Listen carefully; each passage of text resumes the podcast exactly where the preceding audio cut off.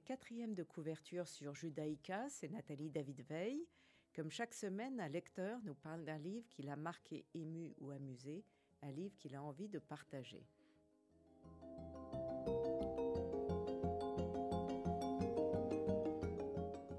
Aujourd'hui, Hippolyte Wouters nous présente l'autre Molière d'Ève de Castro qui vient de paraître aux éditions de l'Iconoclaste. Bonjour Hippolyte Wouters. Bonjour Nathalie David Hippolyte Wouters, avocat et écrivain, vous êtes officier des arts et des lettres de la République française. Vous avez reçu le Grand Prix de théâtre de l'Académie des langues et de la littérature française de Belgique en 2003. Vous avez écrit entre autres L'humour du côté de chez Proust en 2016 et beaucoup de pièces de théâtre que vous montez sur toutes sortes de scènes. Vous avez écrit Molière ou l'auteur imaginaire, point aux éditions complexes en 1990 sur la collaboration entre Corneille et Molière, ce dont on va parler évidemment aujourd'hui et vous avez repris cette thèse de la collaboration entre Corneille et, Molière pour en faire votre première pièce de théâtre, Le destin de Pierre. La rumeur qui annonçait qu'un accord d'écriture aurait été passé entre Corneille et Molière euh, ne date pas d'hier. Il y a un siècle, Pierre Louis, en 1919, avait publié euh, un article qui s'intitulait Molière est un chef-d'œuvre de Corneille. Donc cette question déchaîne les passions. Et euh, de Castro en parle et elle vous remercie d'ailleurs à la fin de son livre. Euh, est-ce que vous l'avez beaucoup influencé pour euh, l'écriture de son livre ou... Oui et non, c'est-à-dire que en ce qui concerne la thèse qu'elle défend, je l'ai, je crois bien entendu, influencée, puisque je la connais depuis assez longtemps. Nous en avons beaucoup discuté et le problème l'a toujours, a toujours non seulement intéressé, mais, mais, mais passionné. Et quand Eve, fait quelque chose qui la passionne, ça se termine toujours par un livre. Oui, alors en fait, les 400 ans de la naissance euh, de, Molière, ce qui fait qu'en effet, on en parle énormément. Et puis, on ne sait rien de, pas grand-chose de Molière. Euh, il est mort en pleine activité le 21 février 1673. L'inventaire de son cabinet de travail ne mentionne aucun manuscrit. Alors, est-ce que Corneille a écrit les plus célèbres pièces de Molière ou pas? Ah, c'est une bonne, question. En ce sens que pour moi, oui.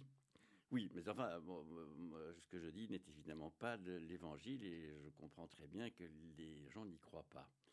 Mais euh, bon, je crois qu'il y a plutôt une, une croyance fétichiste en, en, Molière. Vous savez, Molière est un peu un, des mythes fondateurs de l'identité française, Absolument. Au, même titre que, que le béret basque, la, la, la, la, flûte ou la baguette ou, la deux chevaux. Et, et, par conséquent, il, il, comment dire, il, capitalise sur sa tête non seulement l'admiration de tout un peuple, mais sa tendresse et il euh, parvient à, mettre d'accord la gauche et la droite. La droite parce qu'il a été l'artisan des splendeurs royales, la gauche parce qu'il a été le contenteur de, des mœurs de son époque. Et puis, euh, et puis euh, après la Révolution française, il a véritablement été sanctifié. C'est devenu un saint laïque. Et il suffit aujourd'hui d'assister à une cérémonie des Molières, vous savez, ces fameuses distributions de, de prix, euh, des acteurs de, ou des pièces de théâtre. Eh bien, vous voyez un très beau buste de Molière dans le fond de la salle. Et quand les gens passent devant, eh bien, ils s'inclinent comme un chrétien s'inclinerait devant un sacrement. Non, mais il y, a, plusieurs niveaux. C'est-à-dire qu'il y a jusqu'à quel point est-ce que euh, Corneille a réellement écrit les pièces de Molière Il y a, est-ce qu'il y avait une équipe chargée de répondre aux exigences de, Louis XIV Voilà, voilà, je crois vraiment, vous, posez vraiment le nœud de la question. il est clair que parce qu'il y avait cette vie de troupe, enfin. Oui, oui. Louis XIV avait, dans son jeune, dans les jeunes années de son règne, avait besoin euh, d'une troupe, euh, d'une comment dire, de, oui, d'une troupe de théâtre qui, qui puisse éventuellement euh, meubler meubler ses loisirs, illustrer ses fêtes, etc. Et il voulait donc beaucoup de pièces de bonne qualité et rapidement. Bon. Alors, euh, qu'est-ce qui s'est passé pour moi? Le problème n'est pas de savoir si, Molière c'est Poquelin ou si, si, mais si, si Molière n'était pas plutôt la raison sociale d'une équipe d'une équipe d'écriture qui voulait qui rassemblait euh, sous, sous, son nom euh, Poquelin lui-même bien sûr Corneille pour les pièces qui procuraient le rire de l'âme euh, Kino pour les comédies ballets, Chapelle peut-être, enfin, une série de personnes qui étaient là pour faire en sorte que le roi soit servi dans les meilleures conditions et, dans les, et, sont les, les, meilleurs critères de qualité. Ça, c'est pour moi la, la réalité. Et qu'est-ce qui a, à mon sens, justifié ce pacte? Oui. Euh, bon, euh, il faut savoir, d'abord que quand euh, Molière était jeune, il est parti pendant 15 ans dans le sud-ouest. Il y a joué des pantalonnades et des, des bastonnades interchangeables euh, pendant, pendant une quinzaine d'années. Puis il est monté à, comment dire, vers, vers, le nord parce qu'on en fait, euh, Louis XIV et sa mère euh, Anne d'Autriche euh, cherchaient non pas un bouffon, mais une, comment une, troupe, un comédien du roi ou du frère du roi qui aurait pu remplacer ce bouffon qui n'existait plus. Bien. Alors, Molière est remonté en 58, en, en 1658, à Rouen. Oui. Assez curieux. Et quand on demande au biographe officiel de Molière qu'est-ce qu'il est allé faire à Rouen bah, C'était pour, aller, pour être plus près de Paris. À, quoi euh, Marx, euh, pas, pas, le philosophe, mais l'humoriste a répondu ce serait plutôt à tirer le piano plutôt que d'avancer le tabouret. Parce que le plus simple pour aller à Paris, c'était d'être à Paris. Non, il est resté pendant six, six mois à côté de Corneille. Et quand il est revenu de Rouen et qu'il a été nommé finalement comédien de Monsieur Frère du Roi, les pièces qu'il a écrites n'avaient plus rien de commun, mais plus rien de commun avec euh, ce qu'il avait euh, pondu avant. Ce qui fait qu'à euh, 37 ans, il devient un auteur de génie. Ce n'est pas une évolution, c'est une révolution.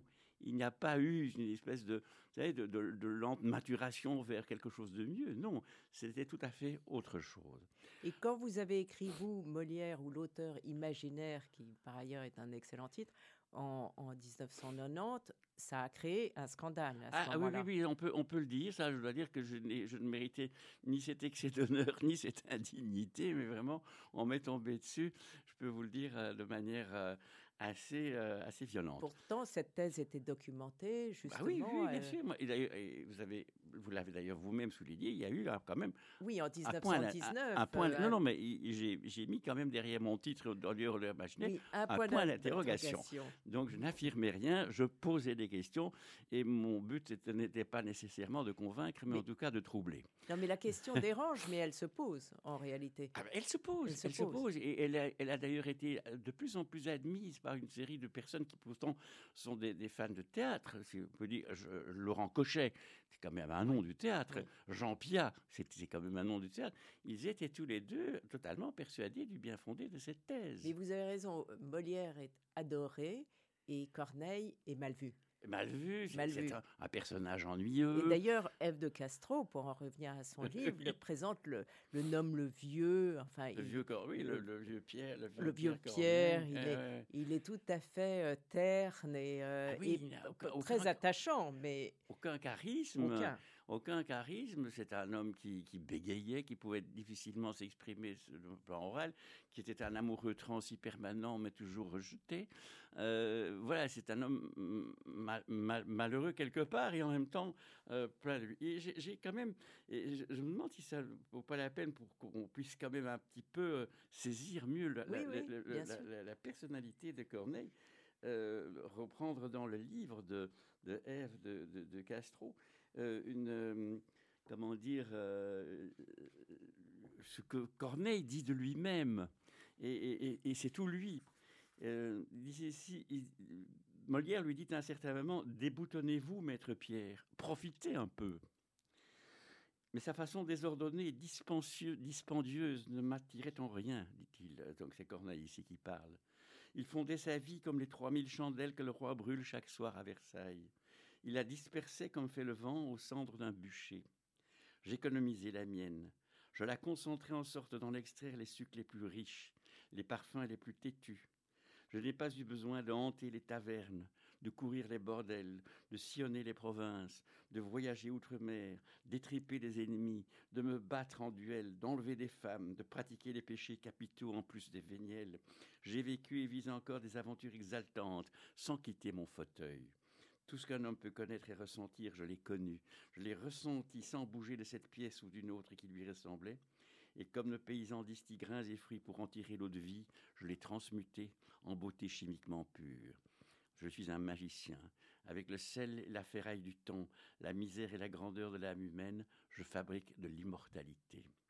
Je trempe ma plume dans mon encrier et le monde renaît. Ce monde-là n'est pas idéal, il est admirable. Il manque la douceur, la gaieté, l'insouciance. Il ne donne pas envie d'y louer une maison pour y vieillir en paix, mais tel qu'il est, bâti à angle aigu, en équilibre au-dessus du vide, il me plaît, il est mon royaume. Et sans, sans forfanterie, je puis dire que j'y suis le fer et la flamme, et la terre et la mer, et l'enfer des cieux, et le sceptre des rois, et la foudre des dieux. Magnifique. On va écouter Schubert, Amdem Musique, euh, de, euh, interprété par José Van Damme.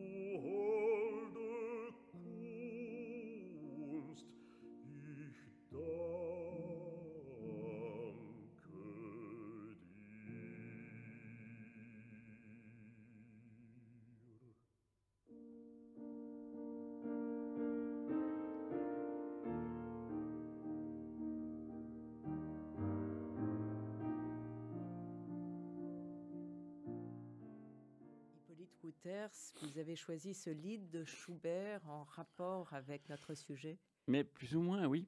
Euh, quand j'entends José Van Damme, ben Schubert plutôt, euh, faire ce lead Amden Musique, c'est-à-dire qu'il dédie à la musique qui a été véritablement euh, sa vie, eh bien, j'ai l'impression d'entendre Corneille, un peu qui, qui, qui, qui dit un petit peu la même chose à, sa manière, en pensant à la littérature qui a été véritablement euh, le, but et l'essence de sa vie. Alors, dans le roman de Ève de Castro, L'autre Molière, il y a six personnages qui se partagent la narration d'une même histoire. Mais ce n'est pas du tout euh, une construction polyphonique, c'est une succession de témoignages qui se répondent et c'est très intéressant parce qu'on apprend, on apprend véritablement énormément de choses sur non seulement cette époque, mais sur euh, Molière et Corneille, notamment euh, la, vie privée euh, et les femmes qui jouent un rôle ah, essentiel. Énorme. Non, mais il est évident que cette manière d'Ève de Castro d'aborder le sujet est assez atypique, il faut bien le dire. Vous avez là six personnages qui ont chacun leur nom. Euh, Corneille, c'est mon, nom est Pierre. Madeleine, c'est la coucheuse. Armande est la désirée. Baptiste, c'est-à-dire Molière, la touchable. Et alors, vous avez aussi un cinquième personnage, le petit, celui qu'on appelle le petit, qui est Baron, qui a été un comédien de la troupe, paraît-il, amant d'Armande et semble, d'après certains même, l'amant de Molière. Bon, il était, il était partout, quoi. Et donc, c'est un personnage euh, intéressant et important, sur base duquel la première biographie de Molière a d'ailleurs été euh, fondée en 1705 par, euh, par, par Grimaret. Et par conséquent, ces cinq personnages parlent chacun pour eux-mêmes. Ça, ce sont des espèces d'autoconfessions euh, qui ne s'accrochent à, rien. Et puis finalement, ça finit par, se, par s'entrelacer, ça prend, euh, ça, ça, prend forme. Et, ils ont chacun dit leur vérité, leur ressenti. Et lequel préférez-vous? En tant que lecteur, Hippolyte Wouters Et que, En tant que lecteur, lequel Quel personnage Ah, ben, je veux dire, ils ont, ils ont, on peut pas dire qu'on aime beaucoup Armande, parce qu'Armande est une femme qui me semble plutôt intéressée, qui n'avait pas beaucoup d'amour pour son, pour son, mari. Euh, qui a été probablement forcée plus ou moins par, par, par sa mère, euh, Madeleine, à, ou sa sœur, parce qu'on ne sait même pas si c'est sa sœur ou si c'est sa mère, peu importe, à, à, épouser Molière parce que c'était un peu le, je dirais, le le euh, point fort de la, de, la troupe. Euh, donc, euh, j'aime bien entendu Molière parce que c'est un homme sympathique, amusant, vivant, qui fait, qui, fait son, qui fait son métier de manière tout à fait, tout à fait remarquable, bien entendu. Le problème n'est pas de savoir si Molière n'est pas un grand comédien. Le problème est de savoir si, problème, si, Molière est un, un, grand auteur. Voilà. qu'il est aider Corneille à écrire ses pièces. Ça me semble vrai, plus vrai que, que le contraire. C'est, Corneille qui, qui, a, qui a écrit, à mon sens, les, pièces, mais il y a du, il y a du Molière dedans. D'ailleurs, au, sein même, au sein même d'une même, d'une même pièce, euh, vous voyez le, le, bon et le, très mauvais euh, se, se, croiser. il les farcisait, dit ah, de Castro. Mais oui, il les farcisait pour, pour les rendre plus molièresques d'une certaine manière. C'était un pacte qui avait un intérêt majeur pour les deux. C'est ça, il faut se dire. En fait, pour résumer en, deux mots le, problème, Corneille était, à mon sens, le seul qui pouvait, donc qui, qui, pardon, qui savait écrire ce que Molière était le seul à pouvoir écrire. Et alors, il y a Madeleine dans le texte qui dit La vérité va vous déplaire, mais la voici, c'est moi qui ai inventé Molière. Et le livre, en cela, est assez drôle, parce ben que chacun endosse la paternité. Ben oui, oui, bien entendu. Chacun a sa responsabilité là-dedans, bien entendu. Et alors, bon, bon on a rendu, euh, je ne sais pas si c'est historique ou pas, mais je crois que c'est effectivement historique. Corneille était très amoureux d'Armande. Il la poursuivait de ses assiduités. Et sa dernière pièce, euh, ou son, son avant-dernière pièce, pardon, euh, Pulchérie, est mm. une pièce qui euh, respire l'amour d'Armande par, par, par, tous les Alexandrins. C'est quelque chose qui, est manifeste et qui, est là. Alors, quels ont été les rapports entre Corneille et, et Armand une fois que Molière était mort? On ne le sait pas, mais ils sont restés en, contact, ça, c'est évident. A-t-il à ce moment-là dévoilé le mystère ou, non? On ne le sait pas. En tout cas, Madeleine était au courant, ça c'est certain. Euh, mais à mon avis, Armand ne devait pas l'être. Il y a cette scène que Eve de Castro imagine qui est formidable entre Corneille et Armande racontée par le petit, le, comédien, où il, il s'habille, euh, Molière est mort, il s'habille, il va lui déclarer son amour et euh, elle sait qu'il l'aime, elle ne dit rien et euh, il va lui proposer d'épouser un autre. Et cette scène est incroyable qu'elle invente, ou qu'elle n'invente pas d'ailleurs. je pense qu'elle invente. Peut-être pas, on n'en sait rien. Euh, et, et euh, elle écrit dans, le, pardon, dans la bouche du comédien, ému aux larmes derrière mon paravent, j'ai mesuré à quel point je m'étais trompée sur Corneille, sur le fait qu'il allait dévoiler son amour. Sa vérité, notre vérité, resterait cachée entre les lignes des comédies que les âges à venir continueraient d'encenser. Et donc cette, cette, promotion, si je puis dire, de l'écriture et, de la littérature, Ève de Castro le fait aussi à travers son récit.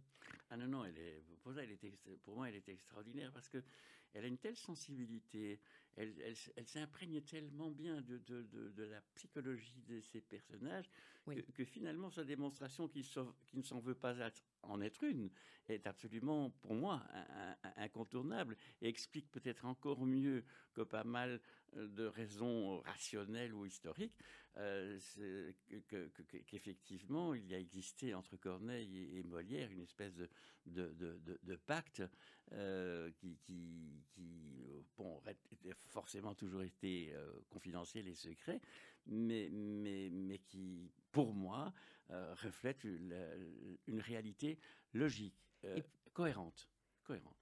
Il y a cette trame à la Cyrano de Bergerac quand même. Oui, Aime-t-on aime l'homme ou l'auteur? Corneille Qui, qui, se cache un peu, qui oui, mais enfin, je crois que Roxane avait l'âme plus sensible qu'Armande. Oui. Vous avez raison. On, on, va écouter Hippolyte Wouters, votre deuxième choix, qui est de Handel, Convey Me to Sam, c'est l'air de l'oratorio euh, par Alexandre ou Balus.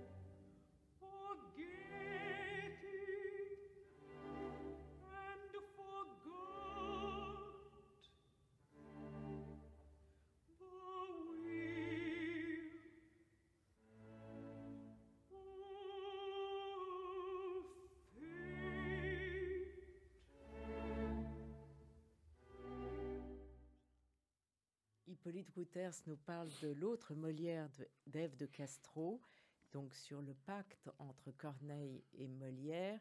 c'est très actuel. Il y a une polémique encore Ah. aujourd'hui, 400 ans plus tard. Ah oui, on s'étripe comme si ça s'était passé il y a quelques jours. C'est fou. Euh, Ça prouve combien ces auteurs sont encore vivants. Oui, vous parliez de- Vous aviez vu euh, euh, Franck Ferrand et. euh, Ah oui, oui, oui, euh, Ferrand et Francis Huster, qui se sont retrouvés chez, chez, chez Ruquier. Bon, chacun défendait sa thèse, ce qui est bien normal, mais la manière dont Huster s'est comporté comme un gougnafier, littéralement en insultant euh, Franck Ferrand, euh, menaçant de le, tuer. Parce que sa thèse à lui était que Molière avait. Euh, Ah euh, oui, euh, voilà, euh, Molière mais- est intouchable, l'intouchable dont parlait. Huster est un Moliérolâtre. Et c'est assez amusant parce qu'il avait même écrit à Macron pour lui dire écoutez, si Molière n'entre pas au Panthéon en 2022, moi, je ne, je ne, je- je ne joue plus. Alors, j'ai écrit un petit mot comme ça, à tout hasard, à Macron, en disant Et vous pourriez pas lui demander, monsieur est-ce que c'est une promesse ou une menace? Ou une menace ou une promesse plutôt Bon, je ne sais pas ce qu'il en a fait. Mais non, c'était extraordinaire de, de voir combien. bon, J'ai assisté, bon, j'ai- assisté à une. Enfin, participé plutôt à une émission de Poivre d'Arvor et Ex Libris sur la question, à, la sortie de mon livre. Oui, J'avais en face de moi euh, Robert Manuel, euh, qui était Molière-Olâtre aussi, qui avait 180 bustes de Molière chez lui, qui en avait amené trois à l'émission. Et donc, une était devant moi, une- un buste devant moi, un peu comme le, le- le curé qui viendrait avec un crucifix en disant Va, va des rétros, Satanas. Euh, J'avais un veston, j'avais un, un gilet en dessous de mon veston. J'ai ouvert mon veston, j'ai dit heureusement que j'ai mis un gilet par buste.